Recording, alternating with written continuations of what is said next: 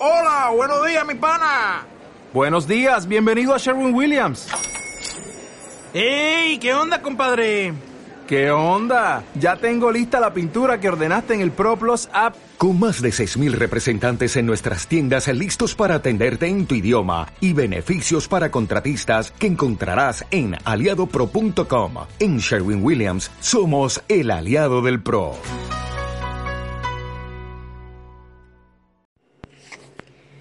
La sexta puerta es la puerta de la fuente y se encuentra en el capítulo 3 de Nehemías, versículo 15. estamos en nuestro tiempo de intercesión, ayuno y oración, restaurando nuestro, nuestro llamado. Y dice la palabra, Salún, hijo de Colose, gobernador de la región de Mispa, restauró la puerta de la fuente. Él la reedificó, la enmaderó y levantó sus puertas, sus cerraduras y sus cerrojos y el muro del estanque de Siloé hacia el huerto del rey y hasta las gradas que descienden de la ciudad de David. Ahora, ¿qué es la fuente?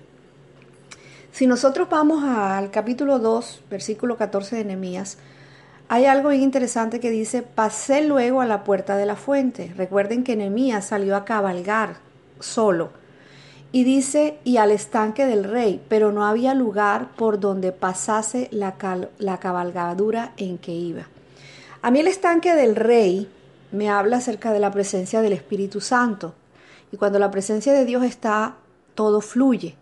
Y eso es una representación del agua, o sea, la fuente era el sitio donde el rey podía tomar agua y su corte también. Y era un sitio donde el agua no podía venir de afuera, o sea, tenían su propio pozo. Y esto es algo que tipifica que sobre algo que no nos puede faltar a nosotros los creyentes y es la presencia del Espíritu Santo. Y es literalmente el estanque del rey. O sea, ¿qué abastece a nuestro rey? La adoración, ¿verdad? Y esta puerta estaba al final del estanque de Siloé.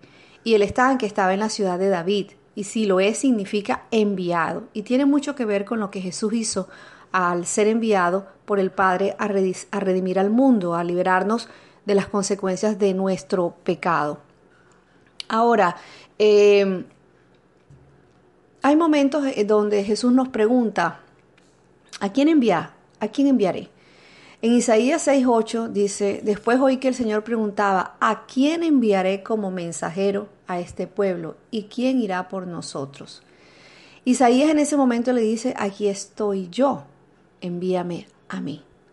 Entonces, este tipo de, puerta, este tipo de, de fuente, o sea, nos está hablando de lo que para nosotros representa, ¿verdad?, la presencia de Dios en nuestras vidas y el propósito para el cual nosotros también fuimos creados. Em, muchas veces nosotros nos olvidamos de ese propósito. Muchas veces nosotros nos olvidamos de todo aquello por lo que por lo cual Dios ha escrito una historia y por lo cual Dios nos llamó, ¿verdad? Y luego de haber pasado, nosotros pasamos en estos días por el valle y descubrir lo que había en nuestros corazones, fuimos a botar todo lo malo, o sea, todo lo feo, al muladar. Recuerdan esa puerta donde nosotros vamos y botamos la basura. Y ahora en la historia seguimos avanzando en las puertas de Jerusalén. Y las puertas, si tú ves el mapa, las puertas anteriores iban en descenso, pero a partir de este momento las puertas van es en ascenso, van subiendo poco a poco. Y después de nosotros habernos deshecho de la basura, es natural que deseemos limpiarnos y limpiarnos con agua. Y hay una palabra en Zacarías 13, del 1 al 2, que dice, aquel día habrá una fuente abierta para la casa de David y para los habitantes de Jerusalén, para lavar el pecado y la impureza. Y sucederá aquel día, declara el Señor de los ejércitos, que eliminaré de la tierra los nombres de los, de, los, de los, ídolos y nunca más serán recordados. También yo quitaré de la tierra a los profetas y al espíritu inmundo. Entonces, esta puerta es la sexta y es la primera puerta en ascenso. Y esa, esa palabra fuente en hebreo es allí y significa ojo. Y en relación con agua se refiere a un manantial. En español, ojo de agua. O sea, es un manantial un manantial es una fuente continua de agua. Y la puerta de la fuente, como dijimos hace un ratico, daba acceso al, estante, al estanque de Siloé y por eso recibía ese nombre. Y ese estanque recibía el agua a través de un, de un conducto subterráneo cortado entre las piedras, entre las rocas, y provenía de una fuente subterránea muy profunda. Entonces también es como una semejanza, nuestra fuente de agua espiritual procede de la roca. ¿De quién? De la roca que es Cristo.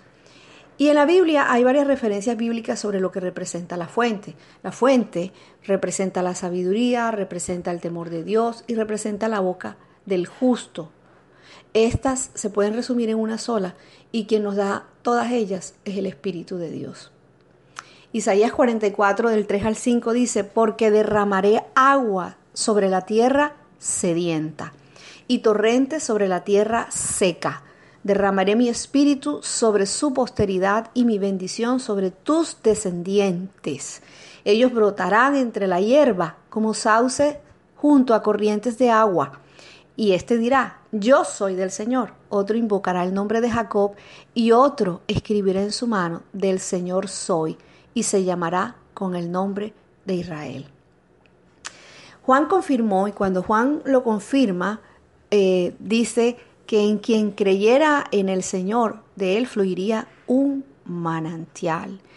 Y el Espíritu Santo es la parte de Dios que vive dentro de nosotros. Es el regalo que Jesús nos dejó cuando subió al, al cielo. Y mientras Él venga, nosotros tendremos la presencia del Espíritu Santo, que nos alienta, que nos exhorta, que nos guía, que nos da entendimiento y sabiduría. O sea, lo que no podíamos hacer por nosotros mismos, Él nos ayuda a hacerlo. Y con el Espíritu Santo de nuestro lado podemos comenzar el camino de ascenso hacia el monte de Dios, hacia una nueva relación con el Señor. Y luego de que la vida nos saca a la luz nuestra basura, Dios nos trae a la puerta de la fuente, nos llena de su Espíritu Santo. ¿Y qué hace el Espíritu Santo? Limpiarnos, guiarnos a la verdad y nos capacita para vivir una vida recta. La puerta de la fuente era la entrada para los que querían ir al estanque de Siloé en Jerusalén. Recuerda que Siloé significa enviado y Jesús fue enviado con un propósito. Cuando nos quieren llevar hacia ese estanque, sabes, nos está recordando que nosotros también hemos sido enviados. Em, de la misma manera, así me, recuerda que, que, Jesús limpió los ojos, ¿verdad? Del ciego, él le echó lodo en los párpados y después le dijo que se fuera a lavar los ojos al estanque de Siloé, la fuente de, de las aguas vivas. Y, y sabes, Él regresó viendo. Yo pienso que hoy Jesús nos quiere quitar ese lodo que nosotros tenemos en nuestros ojos, lavarnos nuestras, nuestra mirada con, con esa agua viva, en esa fuente de agua, para recordarnos que nosotros tenemos un propósito y que tal vez nuestros ojos han estado eh, simplemente obstruidos eh, sucios, enlodados con lo terrenal, con, con esos frenos de manos que a veces nos detienen para hacer la obra de Dios, para lo cual nosotros fuimos llamados. Pero yo creo que Dios hoy puede abrir nuestros ojos espirituales, porque no se trata de ti, no se trata de mí, se trata de Jesús, se trata del reino de Dios. Y esta puerta espiritual es una de las que más recibe ataques del enemigo. Esa puerta estaba en ruinas, y hoy pareciera también que muchas eh, de, estas puertas están en ruinas. Muchos creyentes tienen edificios y doctrinas, pero no, no, no, no consultan, no escuchan la voz del Espíritu Santo que nos capacita para ser lo que no podemos ser por nosotros mismos. Y, y muchos se quedan en la puerta anterior y no avanzan porque no quieren escuchar la voz del Espíritu Santo y por eso muchas iglesias, por eso muchos creyentes están como muertos. Ayer eh, em, tenía clase en el instituto y en ese tiempo yo aprovecho y hablo con el Señor y, conversaba con el Señor acerca de eso, o sea, acerca de cómo eh, uno puede parecer que está muerto, o sea, tú estás andando, tú estás haciendo, tú estás ejecutando, pero parece que las cosas no tuvieran vidas. Y, y, y, le clamaba al Señor por eso, porque le decía, tú eres la fuente, Señor, tú eres la fuente, entonces No, no nos permitas, como, como dice la palabra en Jeremías 2.13, que nosotros cabemos por sí mismos cisternas, eh, cisternas agrietadas que no retienen el agua. O sea, nosotros necesitamos estar pegados de la fuente de agua viva. Eh, y el Señor me recordaba, ¿en quién han puesto ustedes su confianza? ¿En quién? ¿En quién? Entonces, también me confrontaba en por qué estoy aquí, por qué Dios me puso donde estoy, por qué Dios no me permite pasar por lo que estoy pasando, por qué Dios nos permite trasladarnos de un lugar a otro, por qué estamos hoy aquí, o sea, para quién fue que Dios despertó en ti. Eh, eh, eh, esa razón de, de avanzar en el reino de Dios. O sea, no solamente hay un porqué en nuestras vidas, también hay un para quién. Y nosotros somos ejemplos y nosotros somos testimonio. Pero no solamente ejemplo y testimonio, nosotros tenemos que dar un paso más al frente y llevar la palabra de Dios. O sea, nosotros necesitamos llevar esta fuente de agua viva a otros que tienen sed, que están secos, que han, que han cavado cisternas para sí mismos y son cisternas agrietadas que no retienen el agua. Entonces, ¿para quién Dios te ha permitido a ti recibir bendiciones? ¿Para quién? ¿Solo para que las disfrutes? Solo para que vivas bien, solo para que tengas una buena vida. No, tú y yo tenemos una razón, tú y yo tenemos un propósito y un significado. ¿Para quién estás vivo? Para reconocer el propósito, yo no puedo ser el fin. Yo estoy vivo para algo más grande que yo y debemos ajustarnos al propósito para el cual fuimos llamados. Hace días escuchaba a través de un pastor el testimonio del presidente de CBS, la droguería que muchos conocemos, ¿verdad? Y él hace algún tiempo entró a sus tiendas y se dio cuenta que eh, su misión es llevar salud por encima de todo. Y resulta que en sus tiendas se vendían cigarrillos. Y cuando él se dirige a la persona encargada del asunto, dice, bueno, lo vendemos porque nos produce 3 millones, 3 millones de dólares al año. Y él tomó una decisión. Él dijo, no me importa me quitan todos los cigarrillos de los estantes. ¿Por qué? Porque eso va en contra de nuestro propósito. Nosotros estamos proveyendo salud y no podemos estar vendiendo cigarrillos. O sea, eso es de valientes. Em, cuando tú dices, yo tengo un propósito, yo tengo una misión, pero lo que estoy haciendo no va acorde con el propósito por el cual Dios me ha llamado. O sea, es confrontativo. Entonces, no detengas tu propósito. A veces perdemos todos persiguiendo lo que no vale la pena. Eh, está tu dirección, está el camino, y, escuchaba también un mensaje eh, de un testimonio de alguien que por salvar su sombrero perdió su vida, o sea, fue atropellado por un carro porque salió corriendo detrás del sombrero. Entonces, detrás de quién nosotros estamos corriendo. No, no debemos perseguir cosas que no valen la pena. ¿Qué persigues?